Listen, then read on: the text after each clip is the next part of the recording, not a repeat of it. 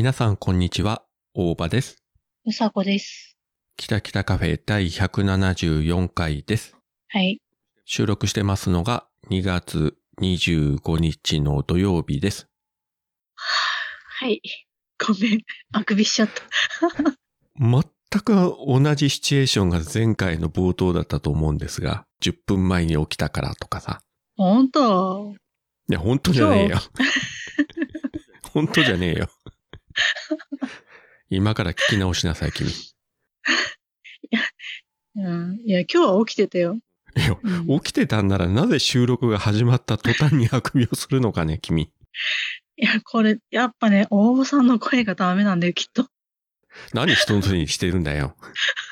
いや、いくらね、もう5年経ってさ、慣れ親しんだ収録とはいえ、ね、うん。うん。多少なりとも、こう、緊張感を、まあ無理か、持たないか、そういうことは。無理だよ。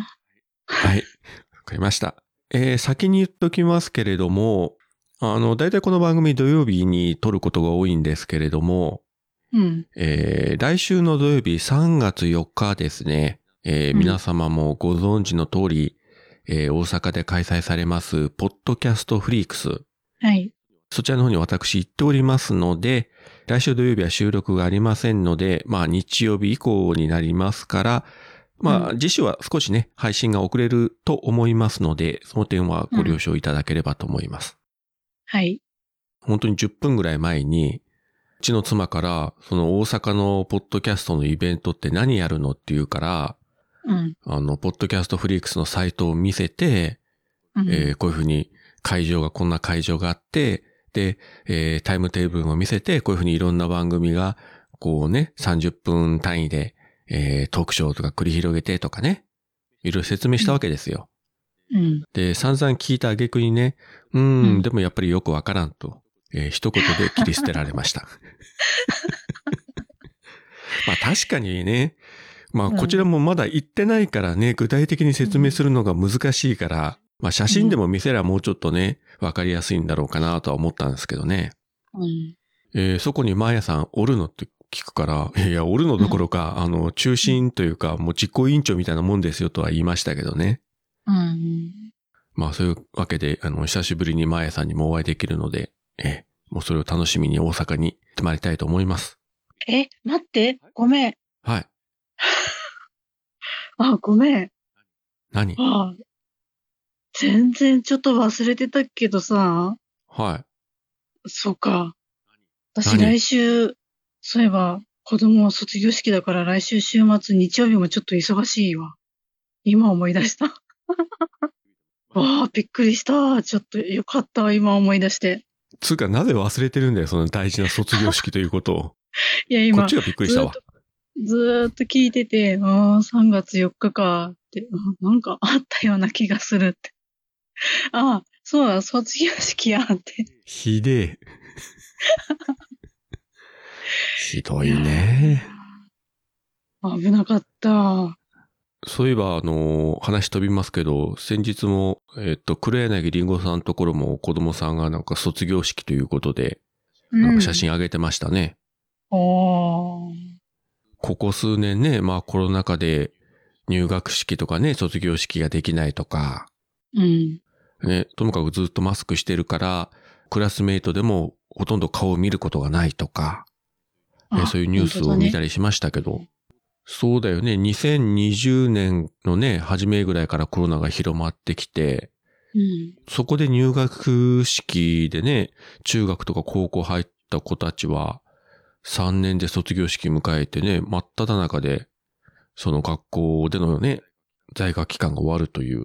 ねえ、丸々被ったもんね。3年間。あの、自分の知り合いの子供さんが、その2020年に小学校に入って、うん。当然そういう状況だから、もうずーっとね、学校行事もできなくて、うん、で、最近になって、ようやく、まあまだね、マスクはしてるけれども、ようやくだんだん戻ってきたみたいなね、ことを言ってましたけどね。そう思うと、ここ3年ぐらいの間は、本当にね、我々大人はね、まだしも、子供時代の3年間は大きいですからね。ねえ、本当だよね。学生時代なんて戻ってこないのにさ。ねうん。え。もうちらなんかこの年だからさ、ね、50年とかね、60年生きてきたうちの中の3年間だから、まあまだしもね、うんあれだけど、ね、小学校、中学校、まあもちろん保育園とかね、いろいろありますけれども、うんそこの3年間を、こういったね、制限を受けたことというのは、まあ悪いことばかりじゃないかもしれないけど、でもやっぱりね、うん。我々の子供時代とは全く違う生活を送ってきたわけだから、これがね、その後の人生にどれぐらい影響を与えるかっていうのがね、ねえ。なかなか想像がね、難しいですけどね、この先のことが。だってもう子供もそうだけど、その子供、まあさ、高校生だったら、まあ社会人になる人もいるじゃん。うん。何？これからさ、だってマスク外しましょうみたいな感じになってくるっていうじゃん。うん。あれはさ、なんか、まあ、子供もそうだけど大人もさ、ね、慣れ親しんだやつを急に外せって言われてもちょっと、ちょっと、みたいなさ。外しづらいみたいな。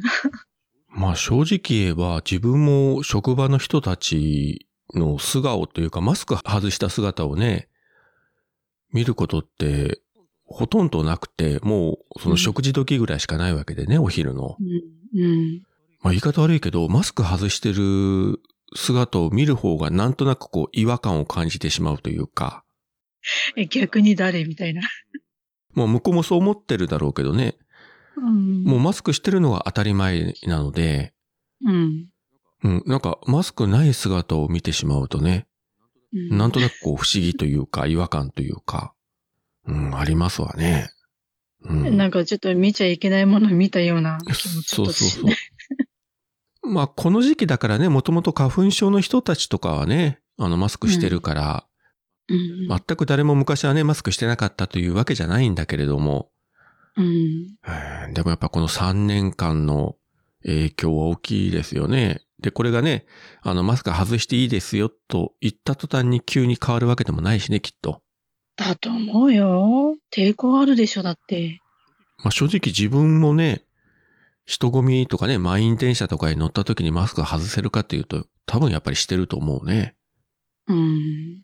もうコロナだけではなくてね、うん。もうそういう習慣になってしまったというか、うん、まあ普通のインフルとかね、風邪もあるし、うん。まあ空気が悪いとかもあるし、うん。まあなんともね、恐ろしいというか困ったことではありますが。はい。ポッドキャストフリークス。2023年3月4日、大阪南波で、ポッドキャストをテーマにしたイベント、ポッドキャストフリークスを開催。総勢27組のポッドキャスターに会えるリアルイベント。入場チケット絶賛発売中。詳しくは、ポッドキャストフリークス、オフィシャルホームページ、ポッドキャスト -freaks.com をチェック。ポッドキャストラバーの皆様のお越しを心からお待ちしております。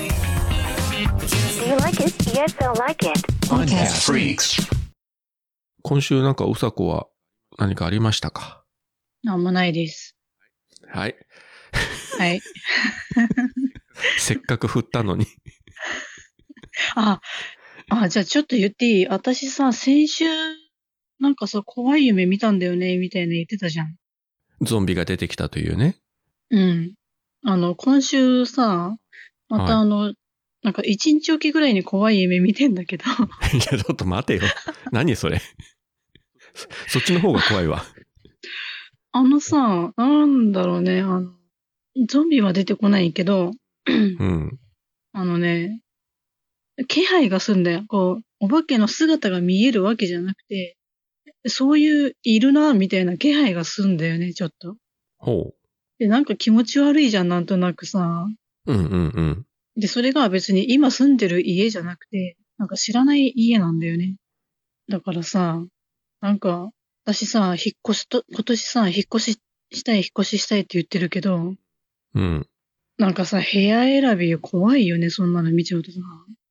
知らない家だからさ、私がこれから選ぶ家になんかいたらどうしようとかさ。まあ、それはね、行ってみないとわからんっていうのはありますわな。まあでも今年の目標、ねえ、くだばなにも言ったからさ、こ今年こそはちょっと、4年目の正直でちょっと引っ越ししたいとは思ってるけど。あの、前回も言いましたけれども、うん。ぜひ、えー、正式に引っ越して、うん。引っ越し姉妹のスペシャル版を配信して、うん。おめでとうおめでとうとみんなでねうん、祝福するというね。うん。もうそれが今年一番の目標にしていいんじゃないでしょうか。そうだね。ちゃんと完結させないとね、いい加減ね。いい加減にね。だってみ、みんな、あれでしょきっと、ここに聞いてる人多分99%の人はきっと、また言ってると思ってんでしょ うん、多分ね。多分ね、聞きながら、そうそう、はいはい。そうだね、うさこね。はいはいって言いながら多分ね、なんか他のことしてたりするわけよ。毎年毎年同じこと繰り返して、なんか10年ぐらい経った頃に、もう、もういいんじゃない？みたいな。あとはもう引っ越しが終わった後にね、いきなり、引っ越しましたというね、宣言をして、恐れ入ったか、者ども、みたいな感じでね、私はもう引っ越ししてるんだぜ、と。だから、あれだよ。12月の終わりにさ、今年のなんかありますか？って言われた時に、あ、そういえばね、引っ越ししたんすよね、みたい さりげにそこで言う？な。そうそう。まあ、何月に引っ越しするかわかんないけど、果たしてそこまで我慢できるかどうかよね。まず言っちゃうでしょ、あなた。間違いなく。多分、多分なんかあったら我慢できなくて言うタイプだもんね。多分ポロッと言ってしまうと思うんで、まあ年末に引っ越してもせん限りは、うん、絶対バレると思いますが、うん。今年こそはね、あの本当に引っ越したいと言っておりますので、皆様方、ぜひ、はい。えー期待してお待ちいただければと思います。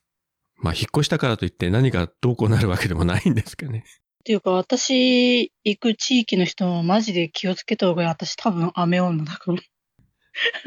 誰かさんは晴れ女だけど、私雨女だからさ、多分。気をつけなはれやっていう。うちんところ今雨降ってますけどね、マジで。うさこ今来てないよね。北海道だよね、今。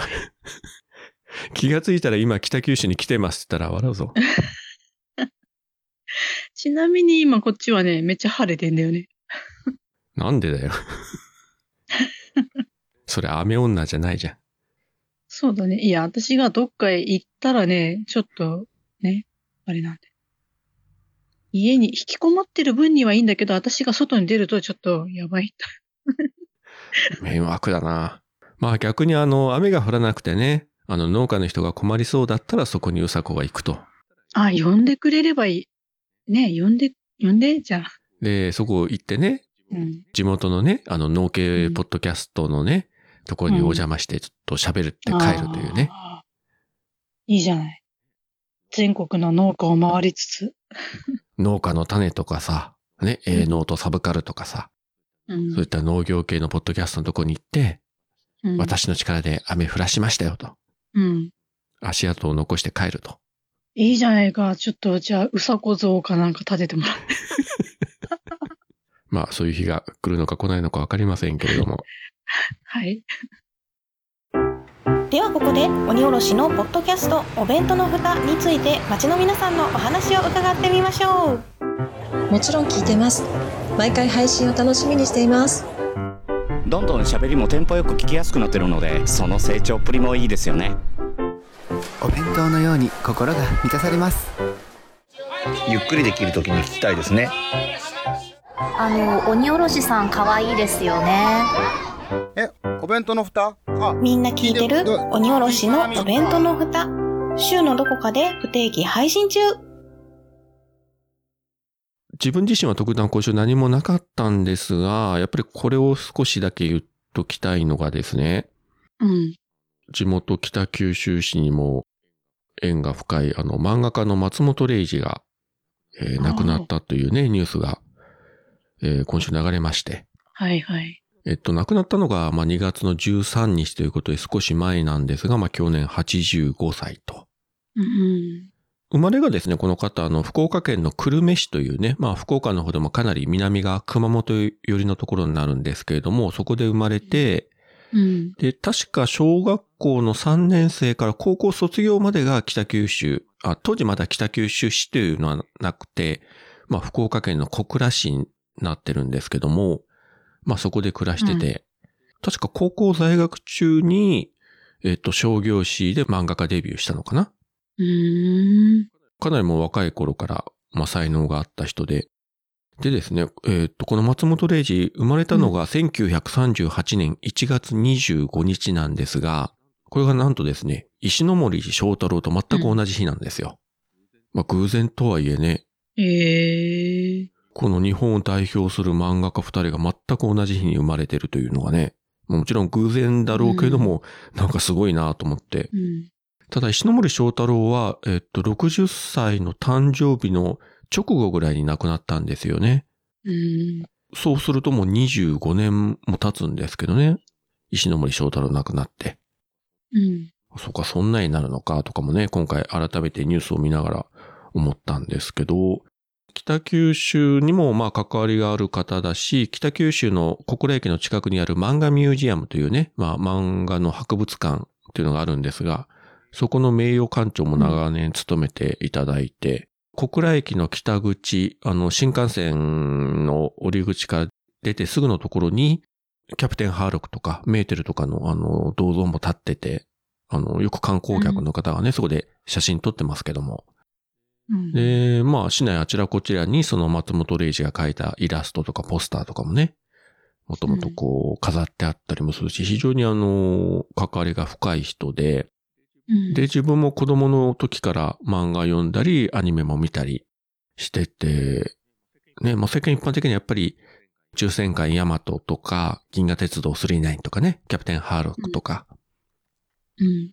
そういったあの宇宙を舞台にした作品の、まあ、作者というイメージがね、ものすごく強い、強くて、まあもちろんそれはそうなんですけれども、うん。自分たち世代だったら、まあそのアニメがブームになる前に書いてた男イドンとか、四畳半物語というね、あの本人をこうモデルにした、非常にこう貧乏な、あの下宿生活を送ってる学生を、あの主人公にしてね、なんかこう切ない話とかがあったりしたんですけれども、で、あまりに貧乏で、お尻の中に詰め込んでたパンツにキノコが生えてそれを食べてたとか、ええもちろんこれフィクションの話も多いんですけれども、そんなんとか、あと、いわゆる戦記物戦場シリーズというね、第二次大戦の頃を舞台にした戦争もの。確か、父親が、あの、元空軍のパイロットだったはずですね、この人。まあ、その影響もあるんでしょうけど、うん。セクサロイドとか、結構、エロチックな漫画も書いてたりしたんですよ。うん。あの人の描く女性キャラクターで、あの、メーテルとかね、そうだけども、こう、非常に髪が長くて、ね、スラッとして、うん。こう、不思議な雰囲気がある。で、そういう女性の、こう、ちょっとエロい話とか、まあ、エロっていうのもちょっと違うかもしれませんけど、あんまりそういうエロティックなシーンっていうのは、その39とかではね、さすがにないけれども、そんな作品とか書いてて、で、ヤマト以降はそういった宇宙を舞台にした SF をいっぱい書く、まあ、漫画家というね、イメージが強くなったんですけれども、いろんなジャンルをね、書いてますので、うん。まあ長年ね、親しんできた、まあ地元に深い関わりを持った漫画家がいなくなったというのは、まあね、年齢を考えたらそうだし、まあここ数年も特に表立って活動もしてなかったんで、まあいつの日かとは思ってたんですけど、やっぱりこういった訃報が流れると、やっぱり悲しいですよね。うん。宇宙戦艦ヤマトが自分が小学校4年生の時にあのテレビで始まって、うん。で、その後、中学の時に映画化されても大ブームになって、うん。それから39のあの最初の劇場版ね、あの五大悟が主題歌を歌った。あれが高校1年生の時だったんですよ。うん。もちろん映画館で見て、その後何回も何回も見て、で、今週、まあ勝手にね、もう松本零士の追悼だと思って、またその39ね、見直したりしたんですけれども、うん。この劇場版の39って79年公開の映画だから、もう44年前になるんですよね。ええすごいね。さすがにね、恋のキャストの方ももう亡くなってる方が大半なんですよ。それだけ年数が経ってるから。うんうん。その一方であの、主人公の星野哲郎の声を当ててたうん。野沢雅子は未だに現役で頑張ってるのはすごいなと思うんですけどね。すごいよね。おばあさん役とかではなくて、未だにさ、ドラゴンボールで孫悟空とかやってるわけですよ、アクションものを。もう80代半ばぐらいで。うんとんでもないなと思って、あの人は。あの、39の車掌の声をね、当ててた人とか、キャプテンハーロックの人とかももう亡くなってね、何年も経つけど、うん。ああ、そっか、もう44年も経ちゃそうだよなというね。うん。そうね。そういうことをね、今週、しみじみ考えましたよ。まあ、その分ね、こっちも年取ってるわけですけど。うんうん。まあ仕方がないといえば仕方がないですけれども、ただ、これはね、あのー本当に漫画でもアニメでも映画でもね、小説でもそうなんですけれども、作者がいなくなってもね、その作品、創作物はずーっと残っていってるんで、えー今後ね、うんまた我々は松本零士の漫画も読めるし、アニメも見ることができるし、うん。それは本当にありがたいなと思いますね。そうだね。まあ、こうやって今配信してるね、このポッドキャストも、まあ我々が、えーいなくなった後、誰かがネットに、えー漂ってるデータを見つけて、何かの機能迷いでね、ポチッとして聞いてもらうってこともあるかもしれませんので、そうなったらそうなったでね、面白いでしょうね。我々がいなくなってね、何十年も経って、誰かがたまたま聞いてしまうというね、うん。恐ろしいね。恐ろしいですね。ネットの世界に流れたものは消せませんからね、本当に気をつけないとですね。うかつなこと言っちゃダメですよ。まあ、今週ね、そういった、あの、松本零士の方法を聞いて、うん、いろいろしみじみ、えー考えてしまったというお話でございました。はい。臨時ニュースですあの黒柳りんごさんがポッドキャスト番組を配信していることが判明しました番組名はキュリオシティ不定期で更新しているとのことです一人喋りの雑談系ポッドキャストでキュリオシティとは好奇心をわあ、すごいわ。私も臨時ニュースで取り上げられるようになるなんてね。続いてのニュースです先日県内で喋る犬が目撃されました待て待て片。言ではありますが前のニュースが薄くなる意外とわ流暢に喋っており。でも、お前も喋れたら、一緒にポッドキャストでもやろうか。お、か、あ、さ、うん。はい。おちんちんあんた、間違いなくうちの子だわ。それでは、えっ、と、今週のハッシュタグのご紹介に参りたいと思うんですが、まずは、あやほアットマークリスナー復帰中さんから、今日までに聞いたポッドキャストということで、えー、北北カフェ、あと北九州の片隅も入れていただいております。ありがとうございます。ありがとうございます。次は黒柳りんごさんです。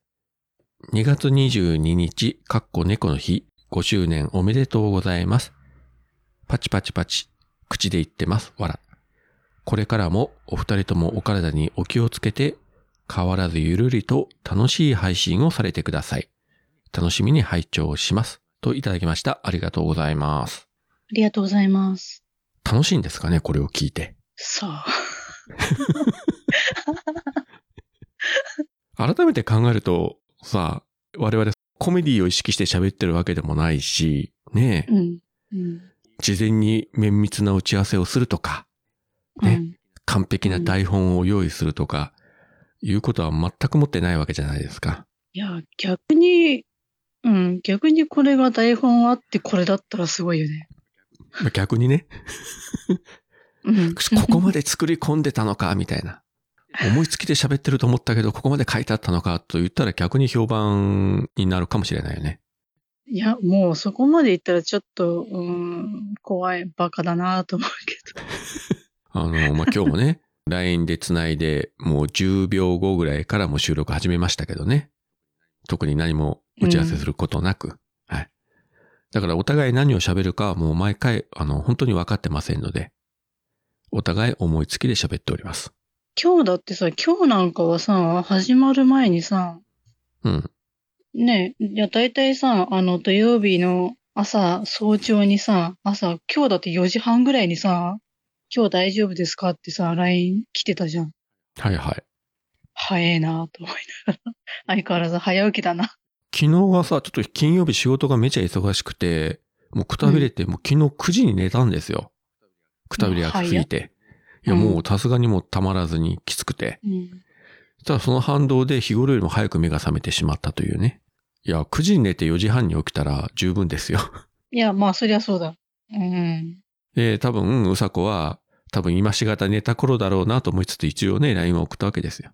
うん。いや、あのね、私最近ちょっとね、早寝するんだよね。こうこう見えて早寝をしててですね。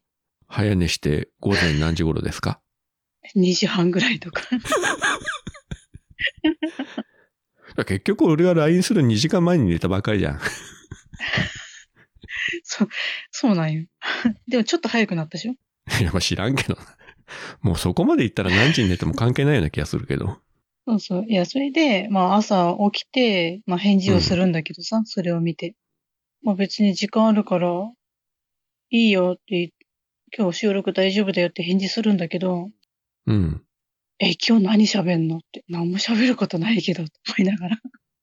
まあお互いそう思いつつもさ、実際始まったら、まあ結局なんか喋るんですよね、やっぱり。そうだね。うん。うん。まあなんか喋ることはね、自然に出てくるんで、全く一週間何もなかったというわけでもないしね。そうだね。そのさっきのね、夢の話もあれば、子供の卒業式を忘れてたということもあるし、うん。毎週のこととはいえ、やっぱり収録の確認は必要だなとさっきの話聞いて思ったですよ。うん、うん。本当だね。収録しようとしたら、あ、ごめん今日子供の卒業式だったとかさ、そういうことにね、なりかねないんで、やっぱ確認は大事ですね。うん。そうだね。はい。え本当に気をつけましょうね。本当だよね。気をつけないとみんな、うっかりしてたら子供の卒業式行けなくなる。やっぱ卒業式だからやっぱそれなりの格好をしていかないといけないわけでしょう。お母さんとして本は。当だよね。私さ、家にあるスーツ着れるかどうか不安なんだけど。まさかね、なんか普段着というかジャージ姿で行くわけいかずにさ、やっぱりスーツ姿でね、まあ、ちゃんとメイクもして、美容室に行って髪も整えて、あーねさすがにさ、だって T シャツにリラコでいかんじゃん。逆に目立つけどな、それは。あれ誰のお母さんって。多分お子さんはね、全くね、他人のふりすると思うよ。いや、違うよ、違うよ。あれはうちの母じゃありません。話しかけても無視されるんでしょ。知らない人です、という。さっきもちょっと言いましたけど、本当に大事な卒業式ですからね、きちんと、はい身なりを整えていってください。はい。そしてお次は、マッシュさんからですね。5周年おめでとうございます。うさこさんの夢ネタで早速笑わせてもらいました。マーヤさんの振りにて大場さんがポッドキャストフリークスでどんな絡みになるのか気になる。予想通り作詞グリーンさんによる今日のナオとのキャッチボールが実現して嬉しいです。といただきました。ありがとうございます。ありがとうございます。まあ、作詞グリーンですからね。うん。何を言ってもね、彼のこう手のひらの上でね、転がされてるような気がするのがちょっと悔しいですけどね。うん。ちょっといつかギャフンと言わせてやりたいけど。彼をね、叩きのめすのは難しいと思いますよ。なんか不屈のメンタリティの持ち主ですからね。ねえ。どうすれば彼に勝てるのか。ちょっとね、あの、ナオさんとキョウちゃんに相談して、ちょっとホイモをね、作って、そうだね。うん、グリーンホイモを作成してですね、一気に攻撃をするしかないと。もうそれしかないでしょ。そうね。文字通り外側と内側から攻撃するというね。家の中と外からみたいな。本当にね。もうそれしかないと思いますんで。うんえその時にはぜひね、ナオさんとキョウちゃんにもね、協力していただければと思いますが。はい。まあ大体こういうことを言った時点でダメですけどね、グリーンがこれ聞くから。ダメじゃんという。すいません、別の作戦を考えます。はい。次が、ポトフさんですね。これあの、前回の放送の中で、大きくなった娘とね、お父さんが二人で出かけることなんか普通ないでしょうという話をしましたところ、うん。えー一言、娘と二人で出かけたりするけど、てんてんてんといただきました。ありがとうございます。ありがとうございます。つか、非常に申し訳ないです。でもこれひ非常にね、素敵なことじゃないですかね。本当だよね。うん。いいことよ。うん、いいことですよ。まあ、うちはそういうのはもうさすがにないですよという話なんですけど、まあ、どうなんですかね。本当に、こっちがもっと年取ったらね、逆に、本当にあのね、お父さんの介護しましょうみたいな感じでね、娘と一緒にお出かけっていうのはあるかもしれないけど、うん。会うことすら1年に1回ぐらいしかないんで、今は。うん。でも一緒に暮らしてた時も本当になかったな。せいぜいその学校からの帰りとか塾の帰りが遅くなった時にね、車で迎えに行くとか、うん。それを二人でお出かけっていうのはちょっと意味合いが違うでしょうけど、もうそれぐらいしかなかったですね。もちろんね、あの、小さい時にはありましたけど、うんうん。だから一緒にね、お子さんと出歩くことができる方はね、もうぜひ、いずれ子供はね、もう独立して親元離れますので、一緒にいるのはね、うんせいぜい20年前後ぐらいでしょうから、うん。その時間をね、本当に、あの、大事にしていただければと思います。はい。まあ別に、だからといって、今うち娘がいなくて、えー、うん寂しくて、えー、うん毎夜毎夜泣いてるとか、そんなことありませんので。つうか、日頃忘れてますけどね。まあでもそのぐらいでいいんじゃない？ねうん。え。いや、何もなければ日々の生活に追われてさ、まあ多分向こうもそうだろうけど、特にね、思うこともないのでね、何もなければ。うん。うん。まあ、それはお互い元気な証拠ということで、よろしいんじゃないでしょうか。そうそう。お互いちゃんと、なんか、仕事してさ、まあ、充実して、生活ちゃんとしてるよってことだからさ。そうそう。ね、なんかトラブルがあったとかさ、病気になったとかさ。いや、それこそね、うち下の娘が、まあ東京にいるわけですけど、うん。まあもしね、その娘がコロナにかかったとしてもですよ。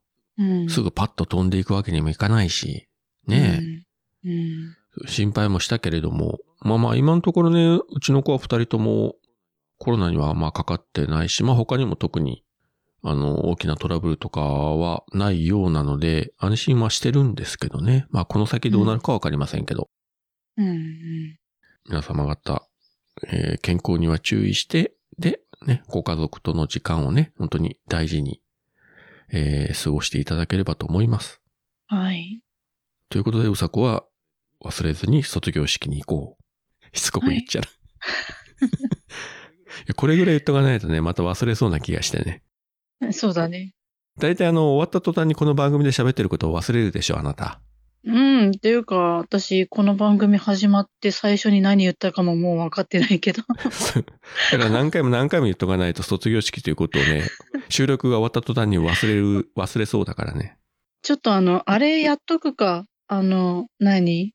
タイマーっていうかアラームっていうか、ちゃんとスケジュールに。い卒業式。何月？いや、普通入れるでしょやっぱり 大事な日は。スマホにさ本当。みんな、みんな入れてんの？本当私何もやってないんだよ。本当偉いね。いや、本当に大事なスケジュールとか入れてますよ。忘れちゃいかん本ことは。当うん。何もやってない。とりあえず、卒業式というのは入れておきましょう。はい。そして、ね、えースーツが入るかとかね、美容室の予約をどうするかとか、ちゃんとしておきましょはい。う。はい。なんでそこまで俺が心配しないといけないかよくわからないけど。そして今週、こちらが最後ですね。えーアポロさんから、令和5年2月24日、ポッドキャスト聞いたより、丸2で、えー、きたきたカフェ、えー祝5周年といただきました。ありがとうございます。ありがとうございます。本当に前回の配信で5周年ということで、うん。だからどういうということはなくもう6年目突入してますけれども、まあ多分1年後もこういうような感じになってるかもしれないですね。はい。まあ、いつも通りが大事ということで、まあ淡々とね、過ごせていければいいかなとは思っております。そうだね。変わり映えしないのが一番平和でいいんだよ。はい。そういうわけで、えっ、と、今週のハッシュタグの紹介は以上でございます。はい。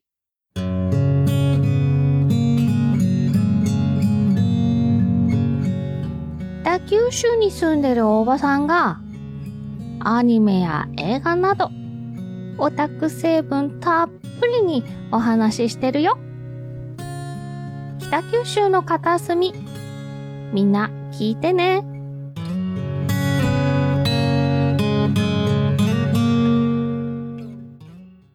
最初の方に言いましたけれども、えー3月4日土曜日、私大阪に行っておりますので、はい。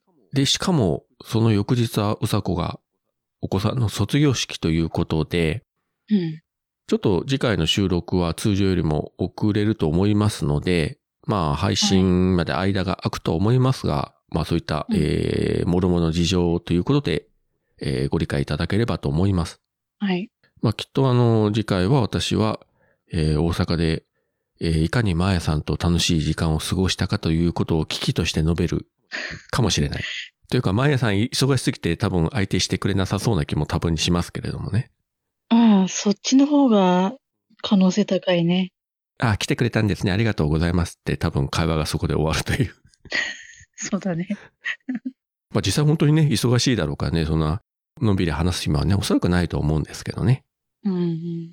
まああの、まゆも来てるということなんで、えーうんね、久しぶりに会えるし、あとね、うまやん一服さんご夫妻もいらっしゃるということだし、うん。非常に楽しみにしておりますよ。はい。で、何度も言うけど、うさこは卒業式を忘れずにとね。はい。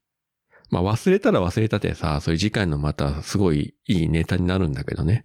いや、これ忘れたら、ちょっとね、親子、親子の仲もちょっとどうなのと思うぐらいの問題になるけど。多分お子さんから縁切られる可能性高いよね。もう今日からあなたを母と思いませんと。ね、言われそう。もう私はこれからもう一人でたくましく生きていきます。さよなら、みたいな感じになるかもしれないんで。いや、まあ、それはそれでたくましくていいんじゃないかと思うけど。いいんだけどかもしれないけどね。うんごめんねって。まあ果たしてどうなりますか？まあ皆様方もね、えー、うさこのお子さんの卒業式がどうなるか、えー期待しつつ、えー次回の配信をお待ちいただければと思います。はい。なんかやらかしてくれそうな気もしますけどね。はい。まあ、多分何かはあるんだろうね、きっと。えっ、と、今週はこんな感じでよろしいですかね。はい。では、えー今週もここまでお聞きいただきありがとうございました。ありがとうございました。それでは皆さん、さようなら。さよなら。